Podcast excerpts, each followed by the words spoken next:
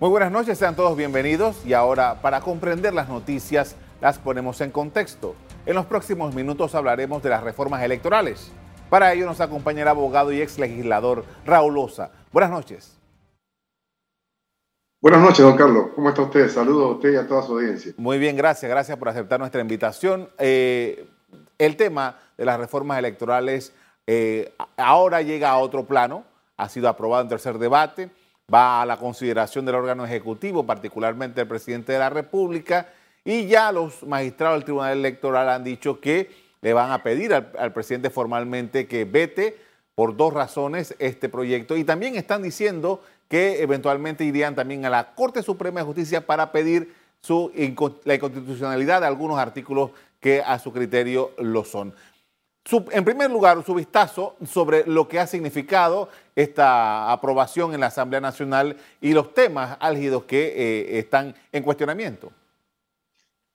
El mensaje que la Asamblea Nacional le está enviando a la comunidad nacional es un mensaje realmente eh, pernicioso. Eh, nos da una idea de que algo oscuro está dándose a lo interno porque los mismos diputados han salido a decir que ellos mismos, algunos de ellos van a presentar algunas acciones de inconstitucionalidad, algunas demandas, porque denuncian a la vez que es posible que se hayan cometido algunos cazapos o camarones, como se está mencionando eh, en algunos corrillos. Se habla, por ejemplo, de la aprobación de una especie de amnistía, entre otras cosas, lo cual sería en caso de que se haya dado, sería realmente bochornoso para este país que ocurra una cosa como esa. De manera que la Asamblea debería eh, reevaluar lo actuado en la medida de lo posible. Eh, me parece que el país se vería beneficiado, se vería tranquilizado, se vería eh, reposado en la confianza si el presidente de la República le devuelve a la Asamblea con un veto parcial por inconveniente, por inexequible, algunas de las disposiciones, esas, disposiciones que señala el Tribunal Electoral y que la sociedad civil también está eh, demandando en el sentido de que se devuelvan eh, vetadas por inconveniente. Sería tranquilizante y es una oportunidad que el presidente de la República tiene para eh, enviarle también un mensaje a la nación en el sentido de que no estaría muy dispuesto a crear zozobra, intranquilidad en, el ámbito público y devolviéndola podría uh, reevaluarse todo un debate nuevamente amplio y hacer docencia sobre lo que, lo que ocurre en este caso. Ahora, usted, usted ha, ha, sido legislador por mucho tiempo y conoce bien cómo es el manejo interno en la Asamblea Nacional. Y particularmente quería preguntarle porque sabemos que en el evento de que el presidente objetara esta ley, también pudiera pasar que los diputados eh, tomaran la decisión de aprobarlo por insistencia. ¿Cómo, cómo, cómo quedaría dentro de, eh, de nuestro sistema una situación como esa? En ese caso, tendríamos que ir a la Corte a dirimir la situación, porque eh, en este conflicto que se produciría desde el punto de vista jurídico, la Corte entra como dirimente a ver eh, los distintos aspectos que se puedan dar en este momento. Pero sería muy lamentable que la Asamblea Nacional desaprovechara una oportunidad como la que le estaría dando el presidente para que el país entero este, se inmiscuya, se, se sumerja en la discusión de este proyecto de ley tan importante para el país eh, que pudiera darle una gran docencia al votante, al elector, para que haga ejercicio del voto con una conciencia profunda. Eh, la Asamblea tiene la facultad de hacer las leyes y puede discutirlas, puede debatirlas con él, pero tiene que tener siempre una concordancia con las demandas de la comunidad nacional, con las demandas de las autoridades competentes, tiene que tener esa especie de armonía con la sociedad, no puede hacer lo que le dé la gana y me parece que sería de gran impacto que la Asamblea Nacional revaluara esa posición que ha tenido, esa, ese apuro, ese madrugonazo, esa carrera con la que aprobaron a la medianoche las últimas modificaciones, esas decenas de modificaciones, le dejaron muy mal sabor a la opinión pública nacional y eso tiene que ser eh, reevaluado por la Asamblea Nacional para corregir, para enmendar, para hacer docencia sobre el particular. Eh, la Asamblea Nacional es un órgano político, ha sido así señalado por muchísimo tiempo y efectivamente están casi todas las corrientes políticas que están ahora mismo en el país. El, partido eh, de, gobierno es el partido del presidente de la República. El presidente de la República no se ha pronunciado hasta ahora eh, en nada que tenga que ver con este diferendo, con estas con estas situaciones que se dan, intervino en su momento para propiciar una reunión entre los directivos de la Asamblea con los magistrados del Tribunal Electoral. Pero desde el punto de vista político, el análisis político, esta situación que se está presentando, hay una marcha y una concentración eh, programada para el día miércoles. Este ambiente, esta situación de estos diputados que se comportan de este modo y que hay algún rechazo, ¿cómo, podemos medir, cómo podemos analizar la situación política producto de estas reformas electorales? Me está pidiendo usted que haga algún cálculo de las consecuencias políticas que tiene esto para el presidente de la República, para la Asamblea Nacional, para el Partido Revolucionario Democrático, para Cambio Democrático y para cada uno de los partidos. Un cálculo político en este momento es, es como casi obvio lo que está ocurriendo en, en este momento. El señor presidente de la República tiene que tener presente que la sociedad está demandando una situación. Un elemento importante son las encuestas que han venido eh, midiendo la aceptación del gobierno nacional y del presidente de la República y de la Asamblea y del Tribunal Electoral. esas eh, mediciones son sumamente importantes para llegar a cualquier evaluación sobre el particular. El Tribunal Electoral es una de las eh, entidades públicas de mejor evaluación, que goza de más reconocimiento y de mayor credibilidad en nuestro país.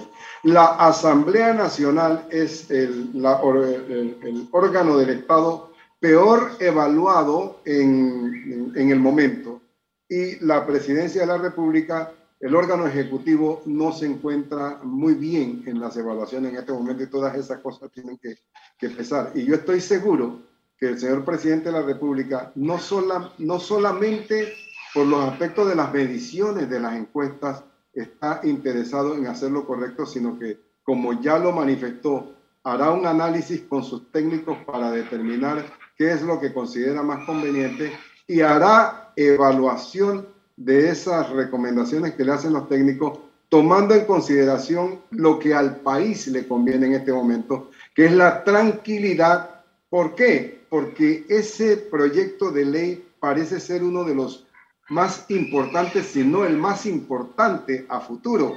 Fíjate que nosotros tenemos ahora mismo la situación en el sentido de que, de que eh, vamos a elegir en el 2024 aproximadamente 800 cargos de, de unos 4.000 candidatos que se puedan dar y esas son las reglas del juego. Si nosotros vamos con esas reglas del juego a hacer las elecciones en el 2024, siente el país que ya está condicionado los resultados. De hecho, hay alguien que dice, ya tenemos los ganadores, ahora hace falta hacer las elecciones. Y es una situación que deberíamos nosotros eh, pedirle al señor presidente que con toda la seriedad, con toda la responsabilidad, tome decisiones sabias en beneficio del país.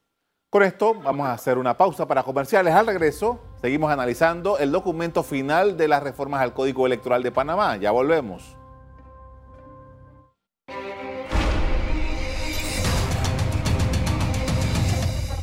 Estamos de regreso con el, ex, con el abogado y ex legislador Raúl Osa, quien nos comparte sus puntos de vista respecto a las reformas al Código Electoral.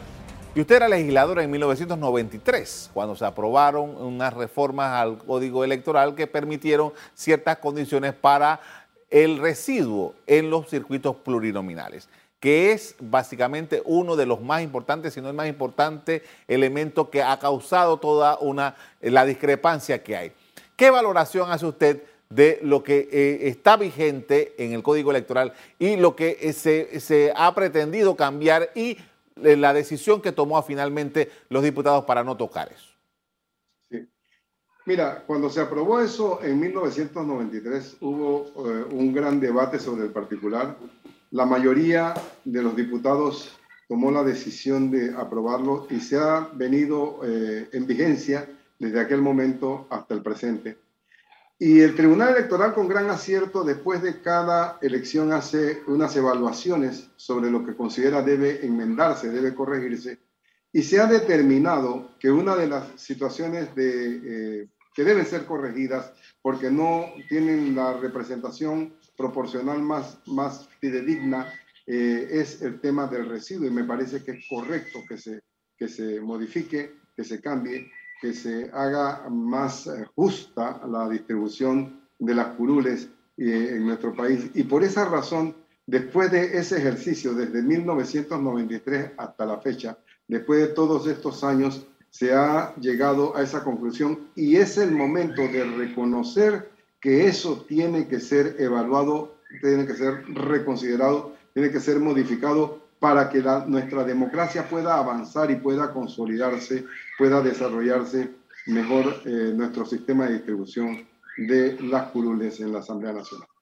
Eh, lo que ha propuesto el Tribunal Electoral tiene un sentido, tiene un sentido eh, para hacer esta, esta, este cambio, pero los diputados insisten en mantener el sistema como tal, que le permite una de las cosas que eh, que ha sido ampliamente rechazada y es la posibilidad de que una persona haga que se le, a un determinado candidato se le cuenten dos veces eh, la misma elección y que un diputado pueda ser electo no por el partido que lo postuló, sino por el otro y representar al primer partido. Estas cosas, eh, ¿cómo, las calificamos y cómo, cómo podemos saldar esta situación?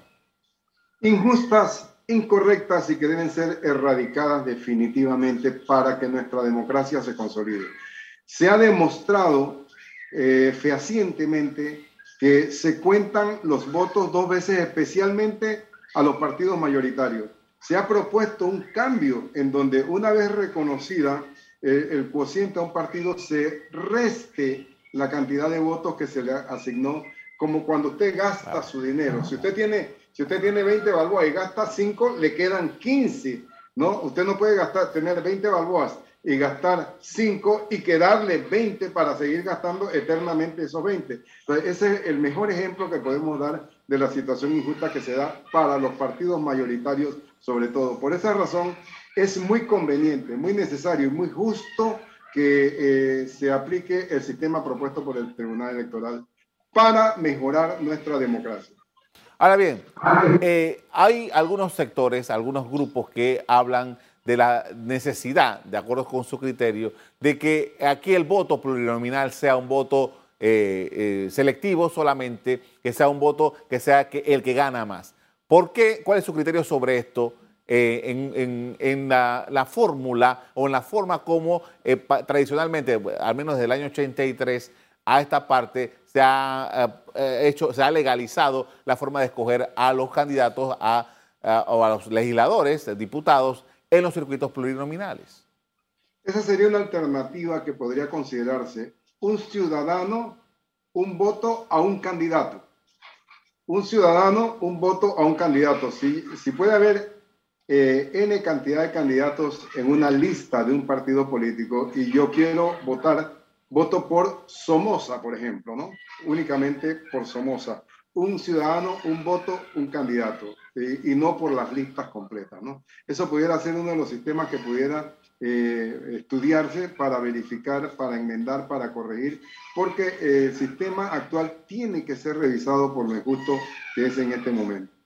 Ahora, eh, licenciado hay, hay una situación. Nosotros en Panamá, en cada cinco años vamos y escogimos, escogemos Hacemos cinco elecciones realmente, para presidente, para alcalde, para legislador o diputado, como quiera que se llame legalmente, para representante de corregimiento y en algunos lugares para eh, concejal. Entonces estamos hablando de que no necesariamente el, que gana la presidencia tiene la misma elección del, del, diputado, me refiero al, presidente, al partido, y así por el estilo. O sea, son cinco elecciones diferentes.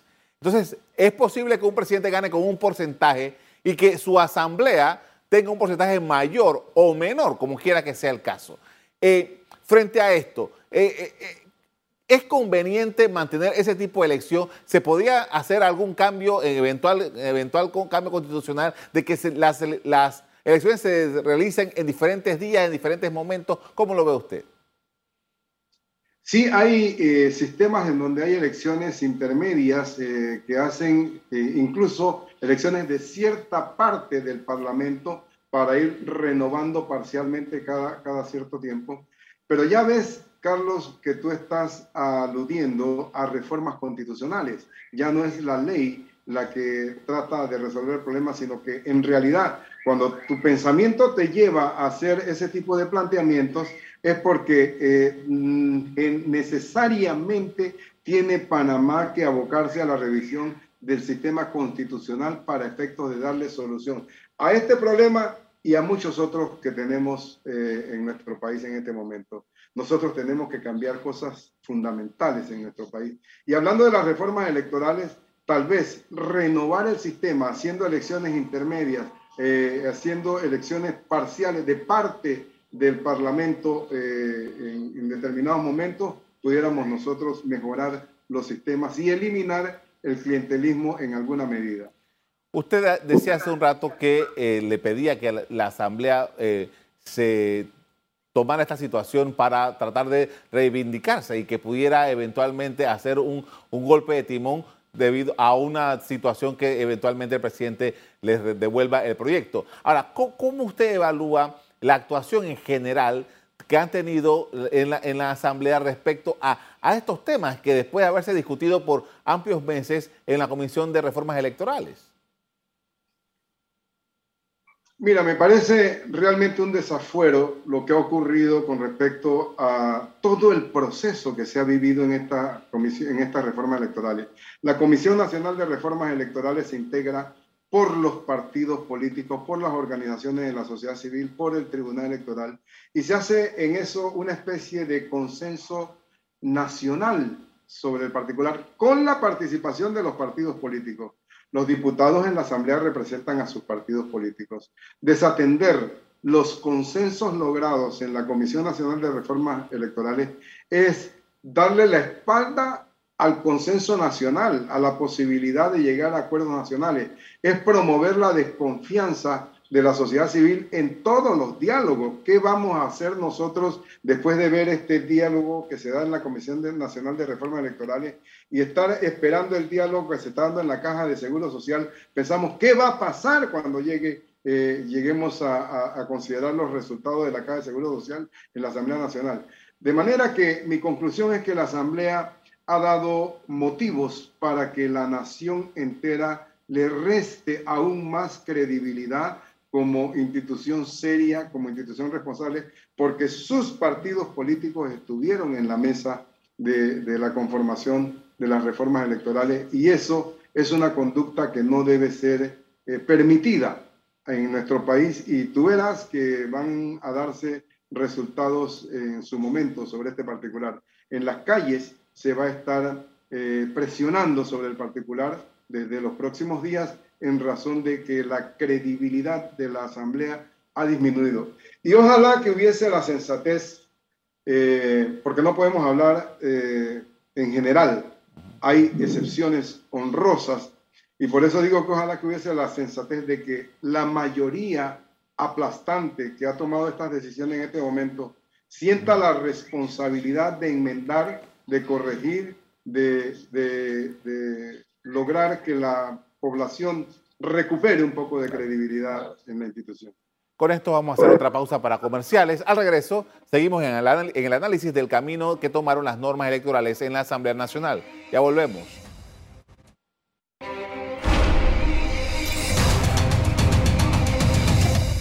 Estamos de regreso en la parte final con el abogado y ex legislador Raúl Osa, quien pone en contexto las reformas aprobadas al Código Electoral.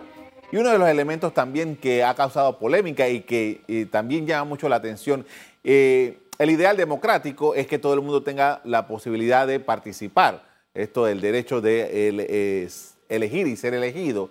Y una de las consideraciones que Panamá ha tenido eh, en los últimos años, bueno, ya, ya, varios años, dicho sea de paso, es el poder que el, Estado pueda financiar parte de eh, los costos de las campañas electorales.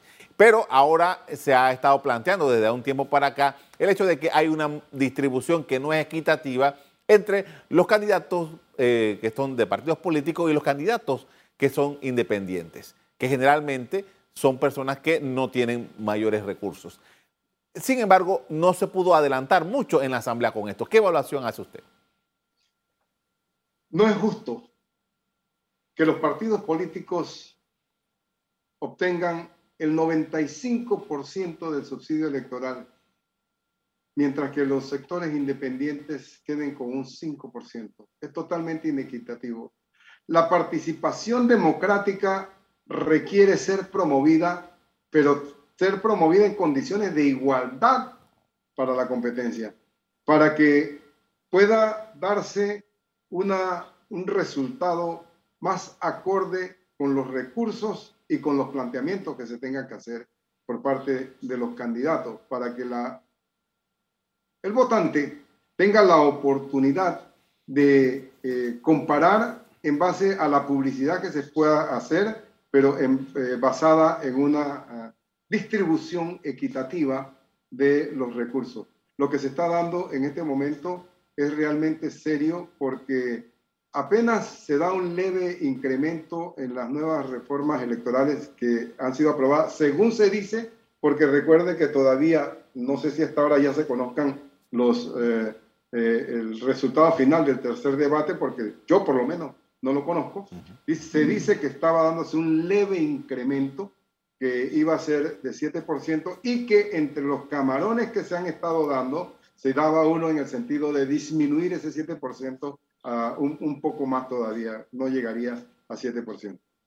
Eso hace que la asamblea esté dibujando lo que la mente del panameño ahora mismo tiene claro, y es que todos lo quieren acomodar a favor de los que están en la asamblea haciéndose, como se dice la figura, un vestido a la medida con el propósito de mantener el control del poder político en la Asamblea Nacional, mantener el control del poder político en los partidos políticos y de esa manera tratar de mantener el control de los gastos del Estado, que es el objetivo final de este tipo de cosas. Nosotros como ciudadanos tenemos que estar claros y este es mi mensaje a la nación.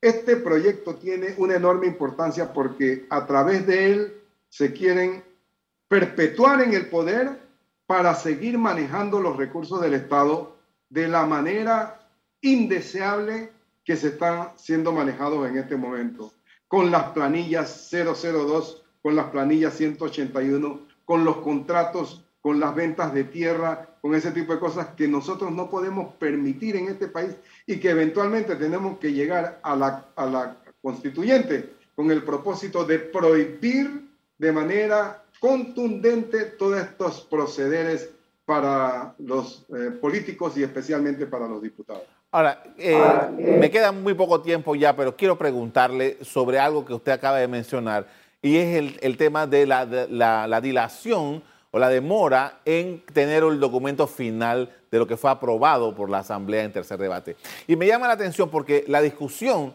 del segundo debate, recordemos bien que concluyó a las 11.59 del día jueves y 11 horas después, 12 horas después, la Asamblea estaba ya eh, reincorporándose para darle el tercer debate a este proyecto de ley.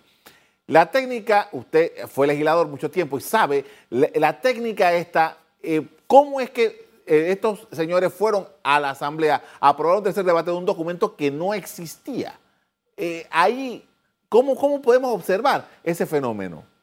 Bueno, usted tiene toda la razón si lo que quiere decir es que no comprende cómo se puede haber hecho eso en tan poco tiempo después de haber hecho la carrera que todos vimos que se hizo en donde no podían ni leer siquiera, parecían los cintillos finales que se ponen en los anuncios comerciales para, para, cerrar, así parecía el secretario y la presidenta eh, que estaba encargada del debate, cerrando los, las aprobaciones.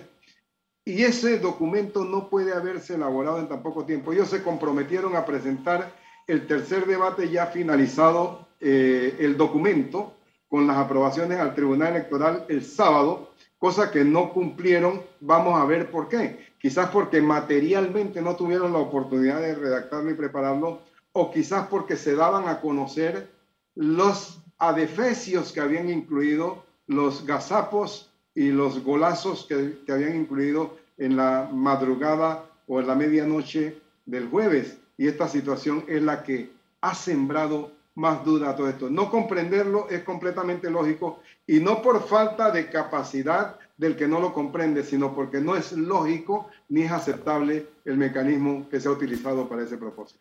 Le agradezco mucho, el licenciado Osa, por habernos acompañado esta noche con sus planteamientos frente a este tema. Muy amable. Gracias a usted por la invitación. Mediante comunicado, los magistrados del Tribunal Electoral informaron que pedirán al presidente de la República que vete el proyecto de reformas por considerarlo inexequible e inconveniente. Asimismo, anunciaron que presentarán acciones de inconstitucionalidad ante la Corte Suprema de Justicia. Hasta aquí el programa de hoy. Le doy las gracias por acompañarnos. Me despido invitándolos a que continúen disfrutando de nuestra programación. Buenas noches.